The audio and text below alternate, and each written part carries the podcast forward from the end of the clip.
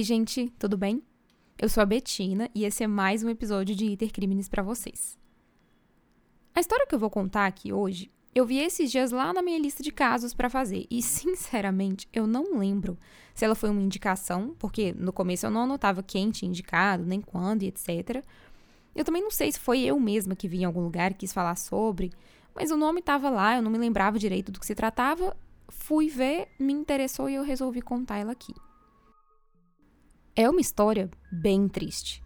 Óbvio, todas que eu conto aqui são, mas essa ela se destaca porque, como vocês vão ouvir já já, a vítima e a família parecem já ter chegado muito perto de uma solução, e isso mais de uma vez até.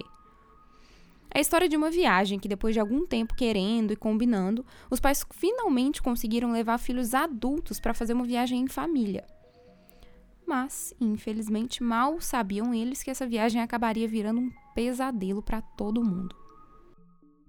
Então, vamos lá conhecer a história da Amy Lynn Bradley. Os Bradley eram uma família de Chesterfield que fica no estado da Virgínia, nos Estados Unidos. Eram o pai, Ron, a mãe, Iva, e os filhos, Amy e Brad. A Amy era a irmã mais velha, era uma jovem muito ativa, que amava praticar esportes, e ela incentivava o irmão e os amigos a praticarem também. Ela estava sempre cheia de energia, querendo fazer alguma coisa, se movimentar.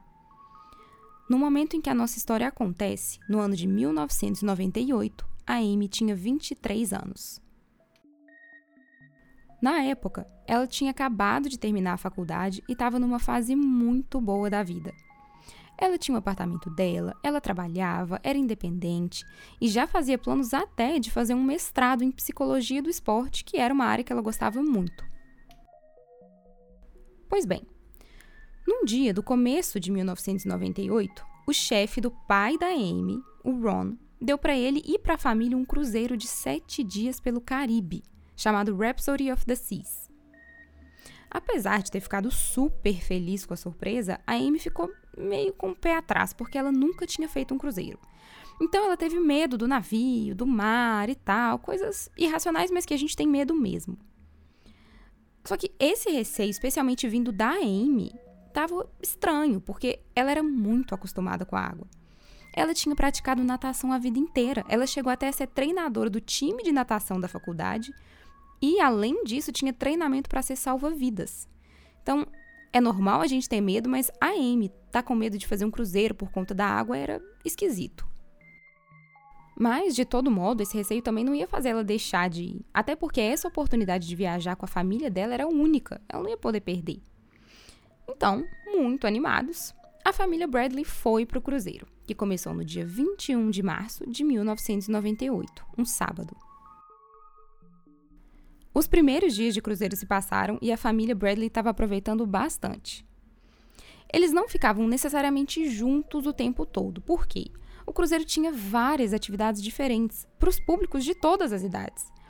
Tinha atividades recreativas infantis, para os um pouquinho mais velhos tinham jantares bem elegantes, shows, música ao vivo, e para os mais jovens, mais ou menos da idade da Amy e do irmão dela, existia uma boate dentro do navio. Então a Amy, né, pela idade, 23 anos, o irmão também tinha uma idade próxima e tal. Chegava às noites, desde a primeira noite eles escolhiam ir para essa boate. No dia 24 de março, ou seja, o terceiro dia de cruzeiro, a noite da Amy começou como todas as outras tinham começado. Ela foi jantar com a família. Depois disso, também como tinha feito nos dias anteriores, ela foi para a boate do navio acompanhada do irmão. Lá, além de dançar, curtir a noite, ela também tomou uns drinks e passou um tempo conversando com o pessoal da banda do navio, que se chamava Blue Orchid. Muito bem. Naquela noite, o Brad voltou para a cabine por volta de 4 da manhã, e a Amy veio logo em seguida dele, entre 4 e 15 e 4 e meia da manhã.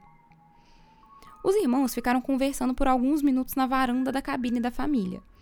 Mas conversa vai, conversa vem, o Brad acabou ficando com sono e disse para Amy que queria entrar para poder dormir. Já a Amy respondeu que ainda não estava com tanto sono assim e respondeu para o irmão que ia ficar ali na varanda mais um pouquinho para fumar um cigarro e depois ia entrar. Então, Brad deu boa noite para a irmã e foi dormir. Como vocês devem saber, o cruzeiro ele não fica só no mar. Ele vai ancorando e as pessoas vão conhecendo vários lugares. Nesse caso, pelos mares do Caribe, eles iam conhecendo algumas ilhas. Inclusive, eles já tinham até feito uma parada alguns dias antes. E naquele dia, na verdade, mais ou menos uma hora depois disso, uma hora depois do Brad ter dormir, às cinco e meia da manhã, era a hora que o navio ia fazer a segunda parada. Ele ia ancorar na ilha de Curaçao. O pai da Amy, o Ron, conta que acordou mais ou menos nessa hora, na hora do navio ancorar, entre 5 e 15 e 5 e meia da manhã, e foi para a varanda da cabine, onde encontrou a Amy dormindo. O primeiro pensamento é acordar a Amy para ela poder dormir na cama, mais confortável. Mas aí ele parou e olhou que ela parecia tão confortável dormindo ali mesmo, parecia estar dormindo profundamente. E de todo jeito, ela teria pouco tempo de sono, eles iam ter que levantar dali uma hora no máximo para poder tomar café, acordar e descer para conhecer Curaçao. Então, ele decidiu deixar a Amy dormindo ali mesmo, porque parecia que estava ótimo, e voltar para a cama dele para tirar mais um cochilo antes da família inteira ter que acordar para aproveitar o dia. Mas esse cochilo nem foi tão longo, ele nem dormiu tanto assim. O Ron acabou acordando de novo por volta de 6 horas da manhã, ou seja, meia hora depois, mais ou menos. E de novo, foi para a varanda da cabine. Mas, estranhamente, a Amy não estava lá. Aí ele voltou para olhar na cama, ela também não estava na cama dela, e ele pensou, ué, onde será que foi, né? E aí ele começou a reparar na cena. Quando ele tinha visto ela dormindo, meia hora atrás mais ou menos, ela estava com cigarro e isqueiro do lado. Agora eles não estavam mais lá, então onde quer que ela tenha ido, ela tinha levado. Só que também, onde quer que ela tenha ido, parecia que ela tinha ido descalça, porque os sapatos que ela estava usando ainda estavam lá do lado da, da espreguiçadeira em que ela estava dormindo. Mas o pai pensou: ah, ela deve ter ido para o convés, tirar algumas fotos, tomar um cafezinho, alguma coisa do tipo. E imaginou que já já eles se encontrariam. Quando Brad acordou, o pai dele e da Amy, o Ron, perguntou para ele, não de preocupação, mas de curiosidade mesmo, se ele tinha visto a Amy, sabia onde ela estava. O Brad disse que sim, sabia dela e contou o que eu disse agora há pouco, que eles tinham vindo praticamente juntos da boate, conversado um pouquinho na varanda e se despediram quando o Brad foi dormir. E ela tinha continuado lá na varanda. Ou seja, além do pai, que viu a Amy dormindo por volta das 5 e meia da manhã, Aparentemente, a última pessoa que tinha visto ela acordada era o irmão, pouco antes disso. Nas minhas fontes de pesquisa, não existem detalhes do que a família fez no começo para poder procurar a Amy, mas não deve ter sido nada extraordinário. O mais normal é andar pelo navio, perguntar para algumas pessoas, passar pelos lugares em que ela esteve, talvez até ir no ambulatório, alguma coisa parecida, ver se ela tinha machucado, passado mal. E eu imagino também que nesse começo não deve ter acontecido nada alarmante. A própria família não deve ter ficado muito alarmada. Afinal de contas, gente, era um navio. Então, os lugares que a Amy poderia estar eram limitados. Como família, eu mesma estaria calma, imaginando que era só uma questão de tempo até todo mundo se encontrar e, e curtir o dia. Foi mais ou menos uma hora que o Ron e o Brad ficaram andando e procurando pelo navio, até que o Ron decidiu acordar a mãe da Amy, a Aiva, para dizer que ele não sabia onde a filha deles estava, já tinha procurado e até então nada dela. Nisso, a preocupação começou a surgir. A Aiva contou numa entrevista que ela deu para uma mulher chamada Beth Holloway, que inclusive é uma mãe que passou por uma situação super parecida com a que eu estou contando aqui. Enfim, a Aiva contou que quando o marido acordou ela, ele já não estava normal ele já estava com a expressão bem assustada. Então, provavelmente, ele já sentia, no fundo, assim, que alguma coisa estava errada. Bem, por outro lado, os demais passageiros, né, que eram milhares de pessoas naquela altura, já estavam acordando e começando a se preparar para descer e passar o dia em Curaçao. E aí a família Bradley correu para tentar falar com a tripulação, explicar a situação e impedir que o pessoal todo descesse, até que pelo menos eles pudessem encontrar a Amy ali dentro só para garantir que se alguma coisa de ruim tivesse acontecido com ela, se alguém tivesse feito algum mal, a pessoa não ia conseguir fugir do navio nessa parada. Além disso, a família também pediu ao capitão do navio para lançar uma busca interna pela Amy. pediu para procurarem pelos estabelecimentos todos, pelos quartos também, pelos banheiros e até pelos locais aos quais a Amy normalmente não teria acesso. Vai saber. Pediram também que fosse feito um anúncio a todos os passageiros explicando a situação e pedindo a compreensão de todos para todo mundo ficar a bordo pelo menos por mais algumas horinhas, para darem um respiro para a família procurar ela mais um pouco. O capitão disse: "OK, ele vai fazer todas essas buscas que a família pediu, vai procurar quarto, banheiro, estabelecimento, procurar tudo. Mas esse anúncio para todo mundo, pedindo que o pessoal fosse compreensivo, ficasse lá dentro, ele não faria. Porque ele não poderia alarmar os passageiros. Até porque, justamente, isso poderia ser só um desencontro da Amy com a família. Todo mundo ia ficar assustado por uma coisa muito boba. Também por esse motivo, ele não impediria que os passageiros descessem do navio. Então, contra a vontade e os pedidos de Ron, Iva e Brad, os quase 3 mil passageiros do Rhapsody of the Seas desceram para Curaçao. A família Bradley, é claro, não desceu. Eles continuaram a bordo procurando por todos os lugares que conheciam e percebendo a cada minuto que passava que a situação era mais preocupante do que ela parecia a princípio. Mais algumas horas se passaram a tripulação procurou também, até que o capitão chegou para a família da Amy e disse que eles tinham buscado em absolutamente todos os cantos, inclusive aqueles que a Amy não teria acesso. E ele tinha certeza. A Amy não estava naquele navio. E, assim, na posição de capitão, era difícil também ele simplesmente chegar para a família e falar: "Ah, ela não está aqui, desculpa", e pronto, acabou. Então, ele levantou a possibilidade, perguntou para a família se tinha como, talvez, a Amy ter caído no mar por acidente. Mas nem por um segundo a família acreditou naquilo. Ela não podia ter caído no mar sem querer. Não fazia sentido. Primeiro, porque ela nem chegava muito perto do guarda-corpo do navio, nunca. Inclusive, uma das primeiras orientações que os passageiros recebiam era justamente para não ficar perto demais, encostada e debruçada, porque existia esse risco de cair no mar. E outra, mesmo que a Amy tivesse chegado muito perto. Não tinha motivo para ela simplesmente ter caído. Apesar de ter bebido sim na boate naquela noite, ela não tinha ficado bêbada, muito menos a ponto de se desequilibrar e cair no mar por cima de um guarda-corpo que era alto. Além disso, o simples movimento do navio também não seria suficiente para lançar ela para frente a ponto dela cair. Até porque também ela era atleta de uma vida inteira. Ela tinha muita força, equilíbrio e destreza para se segurar caso o, o, navio fizesse algum movimento brusco. Então, cair no mar parecia impossível. Já outros tripulantes sugeriram que ela poderia ter pulado de propósito. Por pior que fosse sugerir isso para a família, era uma hipótese que tinha que ser levantada.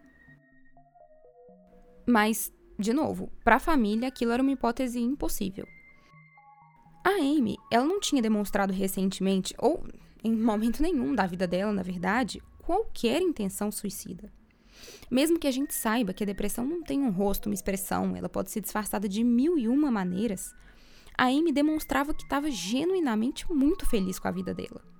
Ela tinha muita disposição, ela falava muito sobre como ela gostava do que ela estudava, do que ela fazia.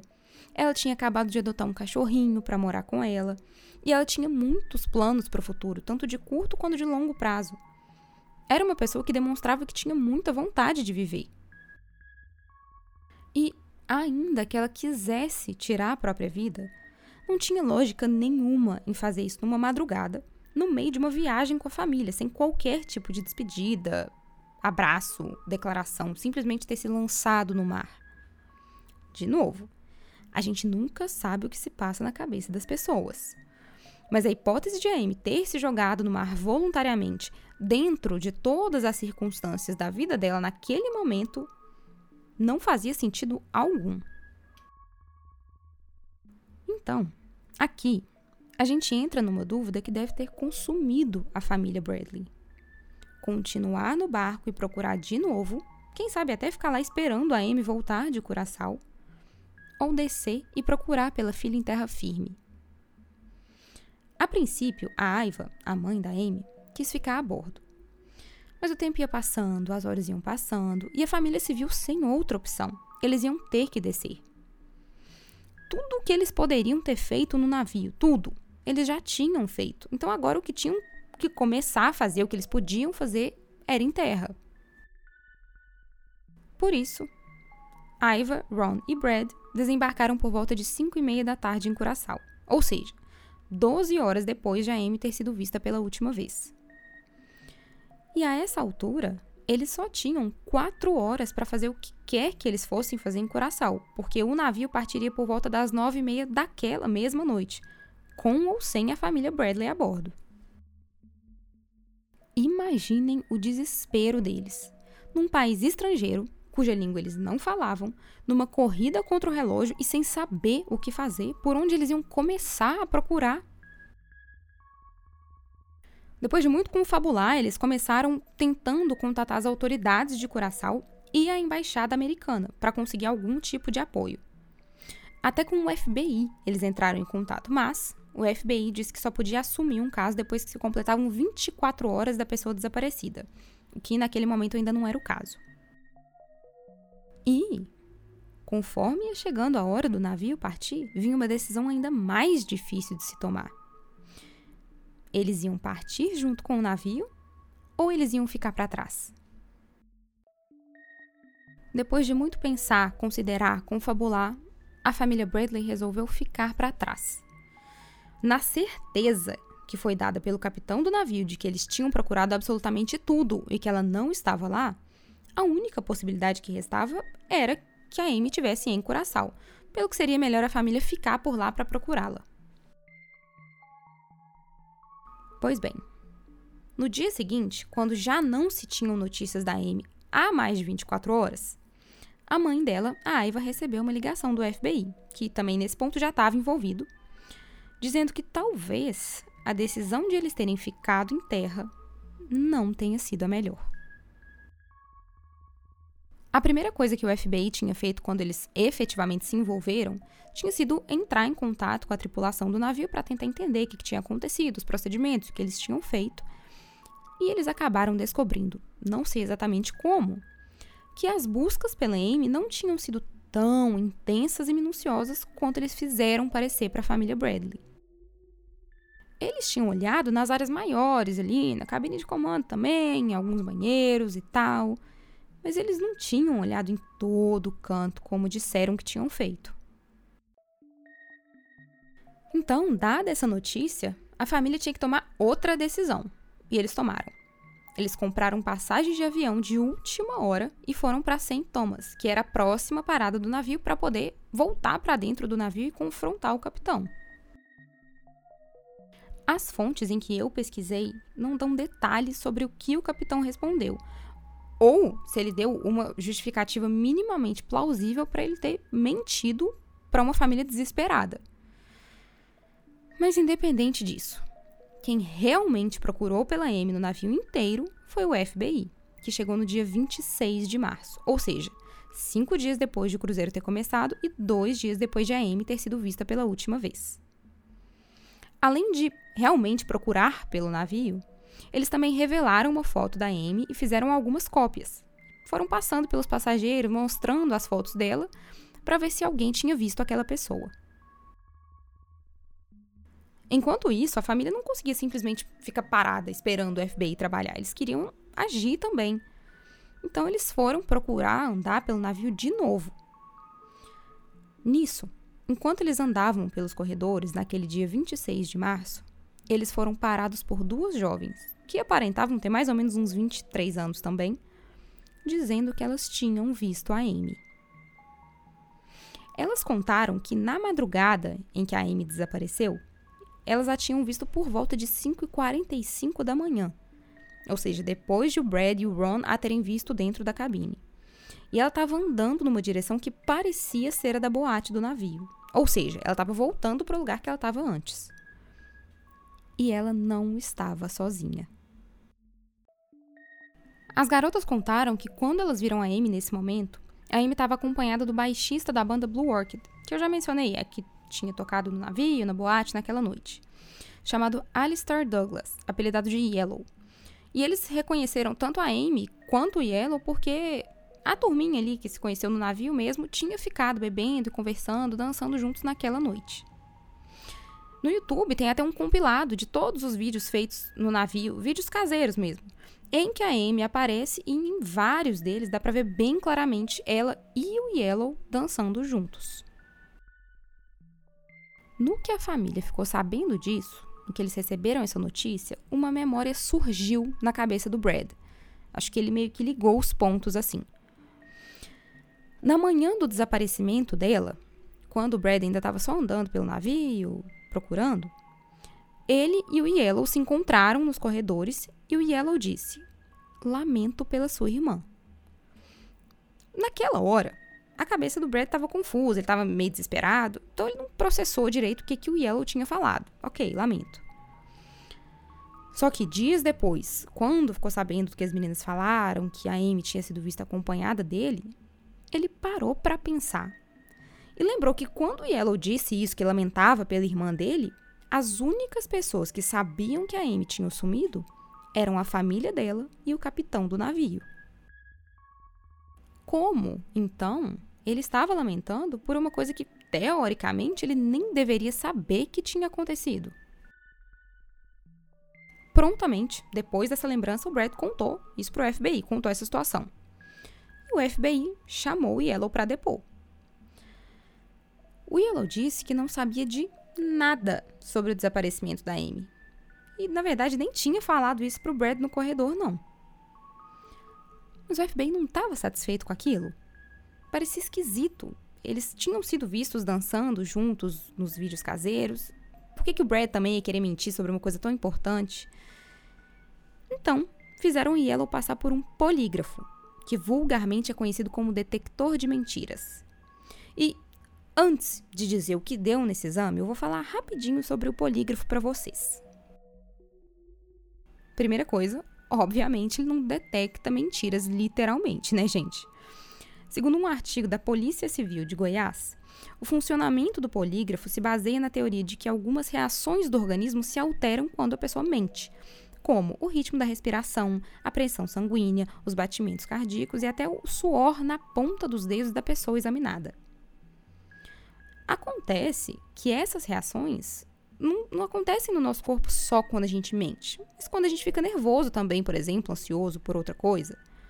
Eu mesma jamais aceitaria passar por um polígrafo, porque eu sei que só o fato de eu ter que depor já me faria ficar super nervosa, de coração acelerado, suando, mesmo que eu estivesse falando mentira. É uma situação muito tensa. Isso, é claro, sem falar o contrário, né? Muita gente mente sem culpa alguma. Então, às vezes, a pessoa pode sentar, contar só mentiras, sem qualquer alteração na respiração, dos batimentos cardíacos e tal, e passar tudo o que ele diz como verdade. Então, em resumo, o polígrafo não é um teste absoluto e em muitos lugares não é nem aceito como meio de prova de nada. Dito isso, o teste do polígrafo do Yellow foi infrutífero, ou seja, não deu em nada. Não existia nenhuma prova de mentira ou de contradição na versão que ele estava contando, ou nenhuma justificativa para prendê-lo. E aqui começa o maior problema de todos. Além disso, depois de não terem conseguido nada com Yellow, não tinha nada para o FBI procurar, não tinha nada no navio que pudesse indicar o que tinha acontecido com a Amy. Eles não tinham mais pistas para seguir. Então, depois de uma semana daquele sábado em que a família Bradley embarcou feliz da vida para fazer um cruzeiro, no dia 28 de março, a viagem acabou e eles voltaram para casa sem a Amy. Mas o episódio não acaba aqui, porque o pesadelo da família continuava. Eles não iam simplesmente aceitar que esse caso se encerrasse assim: ah, ela sumiu no cruzeiro, o cruzeiro acabou e fim da história. Não é assim que funciona. Então, a família Bradley começou a se esforçar para que a história do desaparecimento da Amy fosse ganhando reconhecimento nacional. Até uma recompensa de 200 mil dólares foi oferecida por notícias dela, mas nada de útil surgiu. Bem, no dia 21 de abril, um mês depois do começo do cruzeiro, Ron e Brad resolveram voltar para Curaçao para tentar encontrar algo. Lá, eles alugaram um carro, imprimiram centenas e centenas de cartazes com a foto dela e saíram espalhando, distribuindo e pregando em postes pela cidade. Apenas 24 horas depois de eles terem começado essa nova jornada, chegou uma pista.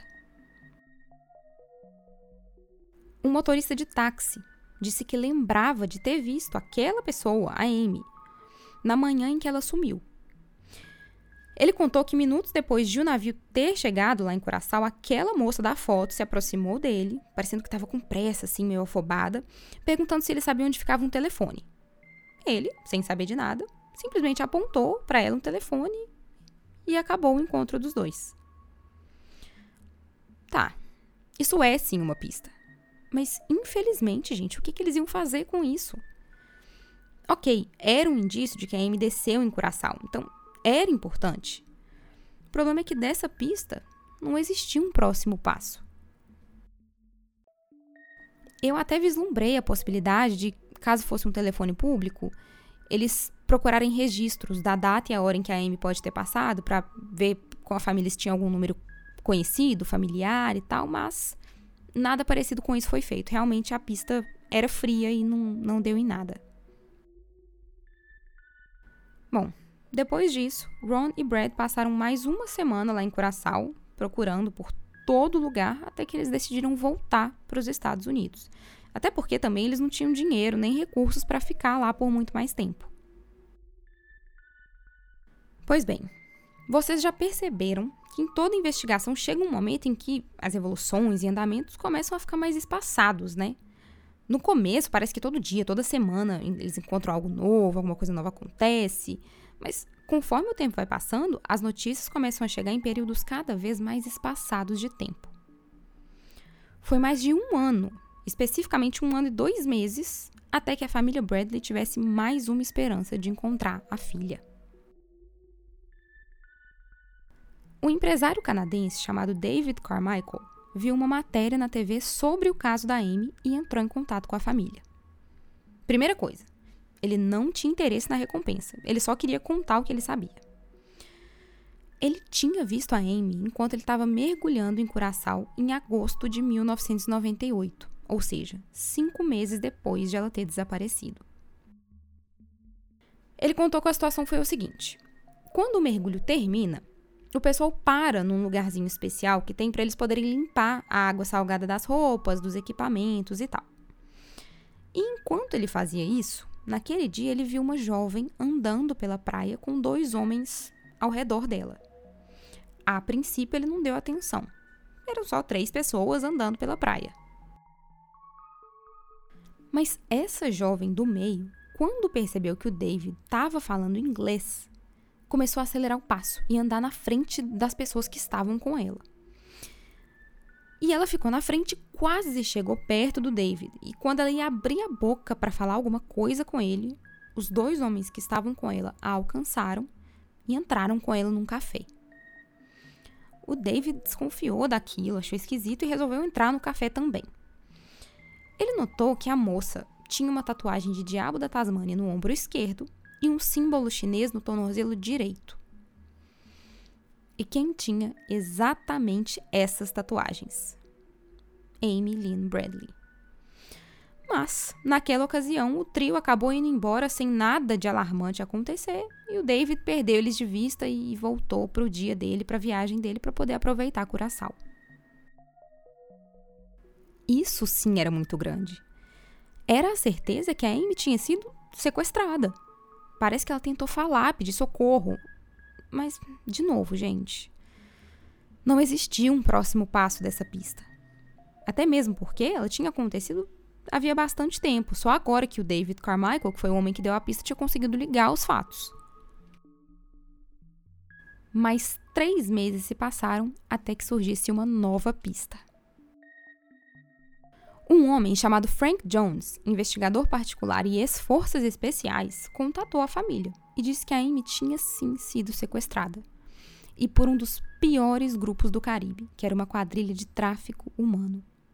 Ele acreditava que a Amy tinha sido sequestrada para ser submetida à escravidão sexual e que ele, o Frank, poderia ajudar a encontrá-la. O que não ficou muito claro para mim na pesquisa foi como exatamente esse Frank Jones se envolveu no caso. Como ele sabia disso, quais recursos ele tinha usado para ter tanta certeza do que estava dizendo. Mas o fato é que ele apresentou elementos suficientes para ganhar confiança da família Bradley, ao ponto de eles, desesperados, financiarem o trabalho do Frank para encontrar a Amy. Foi um ano de trabalho de Frank e equipe, investigando boates, bares e restaurantes que seriam utilizados como fachadas para bordéis envolvidos com tráfico humano em Curaçao. No dia 22 de setembro de 1999, Frank anunciou para a família. Ele tinha juntado informações e recursos suficientes para resgatar a Amy, mas para isso ele precisaria de 100 mil dólares para essa operação de resgate. A essa altura do campeonato, ele realmente tinha confiança da família Bradley. Inclusive, ele já tinha mostrado para eles algumas fotos, tiradas meio que de longe, assim, de uma pessoa que aparentava ser a Amy. E tinha até uma tatuagem idêntica dela no tornozelo. Por isso, a família Bradley correu atrás do dinheiro. Nesse ponto, eles já não tinham mais, tinham gasto muito com essa, essa procura, com tudo envolvendo o desaparecimento. Então, chegaram a pedir emprestado até para o chefe do Ron. O chefe respondeu que sim, ele emprestaria o dinheiro, mas que primeiro ele precisaria conferir o trabalho desse Frank Jones. Por isso, ele mandou um investigador de sua confiança, chamado Tim, a Curaçao para ver se o trabalho que o Frank vinha fazendo era legítimo e se ele realmente tinha chances de resgatar a Amy. Bastaram algumas horas apenas em Curaçao para que o time voltasse com notícias. Eu não encontrei nenhuma fonte exatamente o que ele fez, quem ele procurou, com quem ele falou ou como ele conseguiu as informações, mas a notícia que ele tinha era péssima. Ele falou: gente, o Frank não está investigando nada. Ele tá aqui na minha frente num bar, bebendo rum completamente à toa, curtindo a vida dele com os amigos. E de ex-forças especiais também ele não tinha nada, muito menos de investigador particular. Ele era um golpista. As fotos que ele tinha conseguido e mandado para a família eram forjadas. Ele sabia a tatuagem que a Amy tinha por causa da descrição que a família tinha feito dela. Então ele a reproduziu em alguma mulher que tinha características parecidas com a da Amy, altura, cor da pele e tal, forjou a foto e enviou aos Bradley dizendo que estava super próximo de resgatar a filha deles. Gente, dar golpe nas pessoas por si só já é uma completa maldade e falta de caráter. Mas fazer isso em cima de uma família que estava sofrendo? E o pior, Ok, ele não conseguiu tirar os 100 mil dólares finais para resgatar a Amy, mas no total, a família Bradley já tinha dado mais de 200 mil dólares para o Frank fazer essa investigação que ele falou que estava fazendo. Pelo menos a boa notícia é que o Frank foi processado, condenado a cinco anos de prisão e restituição à família de cada centavo que ele tinha tomado. O que ele não conseguiria devolver, infelizmente, foi o tempo da família que ele perdeu, que a família poderia ter seguido várias outras pistas, achado várias outras coisas. Enfim. A próxima pista viria, e viria algum tempo depois de um oficial da Marinha Americana que tinha ido a Curaçao. Esse homem entrou em contato com as autoridades e disse que, quando esteve em Curaçao a trabalho, ele foi a um bordel. Lá, uma moça chegou para ele e disse: Meu nome é Amy Lynn Bradley e eu preciso de ajuda para sair daqui. Mas, logo depois de ela ter falado isso, alguém a chamou e ela teve que sair de perto dele. E aí, todos os envolvidos já ficaram loucos, né, gente? Porque, sinceramente, qualquer pessoa da família simplesmente pegaria um avião para Curaçao no mesmo dia e ia correndo para esse lugar que esse homem falou. Mas aí surge outro problema. Esse encontro tinha acontecido havia mais de dois anos. E ele só não tinha falado nada porque, como oficial da Marinha, ninguém poderia saber que ele tinha ido a um bordel em Curaçao. De todo modo, até chegaram aí no lugar que ele indicou. Só não sei ao certo se foram os investigadores ou se foi a família, mas o fato é que desde então, com esse tempo todo que passou, esse lugar já tinha pegado fogo. Ou seja, esse segredo que esse homem tinha guardado de não contar para ninguém sobre os lugares que ele frequentava em Curaçao pode ter custado a vida da Amy e sabe-se lá quantas outras, né? Bem, mais quatro anos se passaram antes que algo novo acontecesse e foi tão chocante quanto essa pista anterior. Em setembro de 2005, uma fonte anônima enviou à família Bradley uma foto que tinha sido encontrada na internet, num site adulto de anúncio de acompanhantes em Curaçao, de uma mulher praticamente idêntica a Amy. Eu vou postar no Instagram tanto a foto dela, na época em que ela desapareceu, quanto essa foto que eu estou dizendo. Gente, é a Amy, não tem jeito. E isso também não sou só eu que estou dizendo. Peritos analisaram a foto, confrontaram coisas muito minuciosas, desde altura de, de maçãs do rosto, separação entre olhos, entre sobrancelhas, largura de ombros. E eles constataram que é a Amy na foto. Investigadores começaram então a tentar procurar e rastrear o IP do computador que postou essa foto. Eles foram até para a imprensa para mostrar, perguntar se alguém mais tinha visto. Mas, de novo, nada frutífero surgiu dessa nova pista. Mais uma vez, a família Bradley parecia ter chegado muito perto só para criar esperanças e depois voltar direto para a estaca zero. Finalmente, em dezembro de 2005, outra pista apareceu. Uma mulher chamada Judy Moore estava fazendo um cruzeiro para Barbados. Na parada de Curaçao, ela entrou para passear numa loja de departamentos, onde ela precisou ir ao banheiro. Ela entrou na cabine e, assim que ela sentou na privada, escutou uma pessoa entrando no banheiro com alguns homens atrás, o que era estranho. Pelo tom de voz, os homens pareciam bravos. E ela, a Judy, achou até que talvez eles estivessem assaltando a loja. Por isso, ela escondeu as pernas, recolheu para ninguém ver que ela estava lá. O que ela conseguiu ouvir foi um dos homens dizer algumas coisas tipo: o negócio vai acontecer às 11 horas, é meu acordo e eu acho bom você não atrapalhar. Logo em seguida, os homens saíram, mas a mulher não.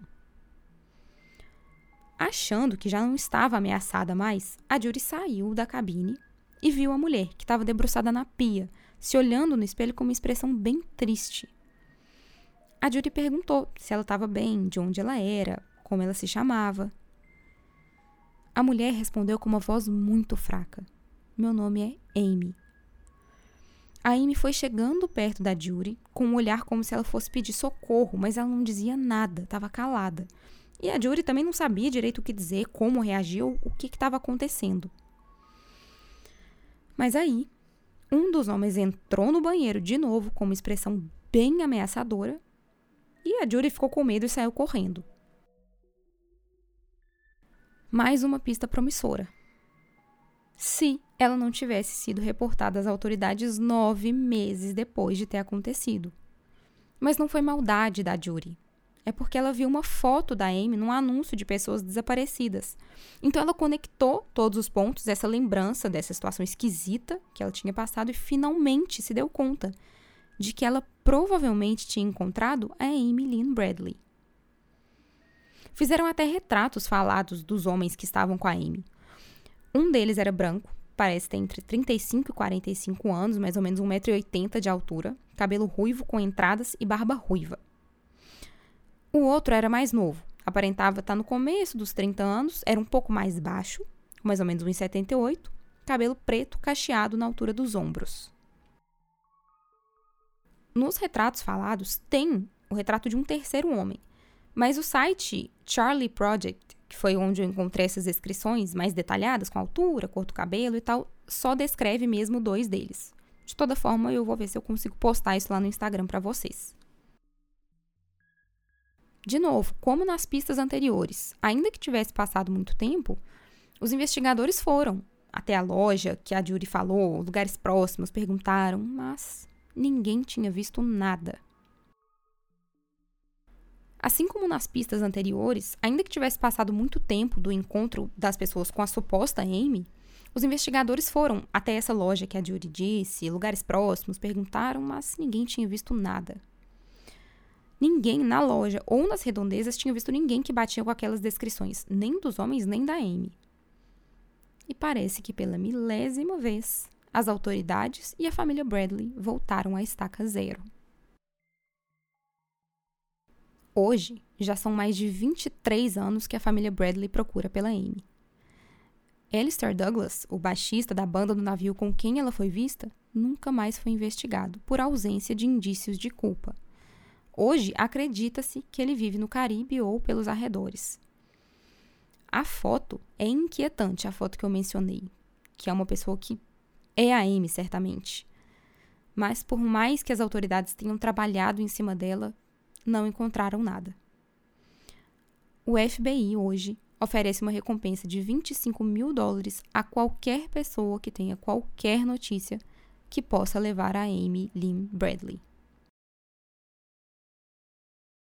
Então, gente, se você quiser me dizer qualquer coisa sobre esse caso, algum outro que eu já tenha contado aqui, ou me indicar um outro para eu contar também, me manda um e-mail lá no itercrimenespodcast.gmail.com ou uma DM no Instagram, que é arroba. E aí você aproveita e segue também. Itercrimenes é escrito e produzido por mim, Betina Diegues, e gravado no estúdio Cantim. Edição de áudio e música tema são de Vitor Diegues. As fontes de pesquisa estão no link na descrição do episódio. Tchau, gente! Até o próximo episódio.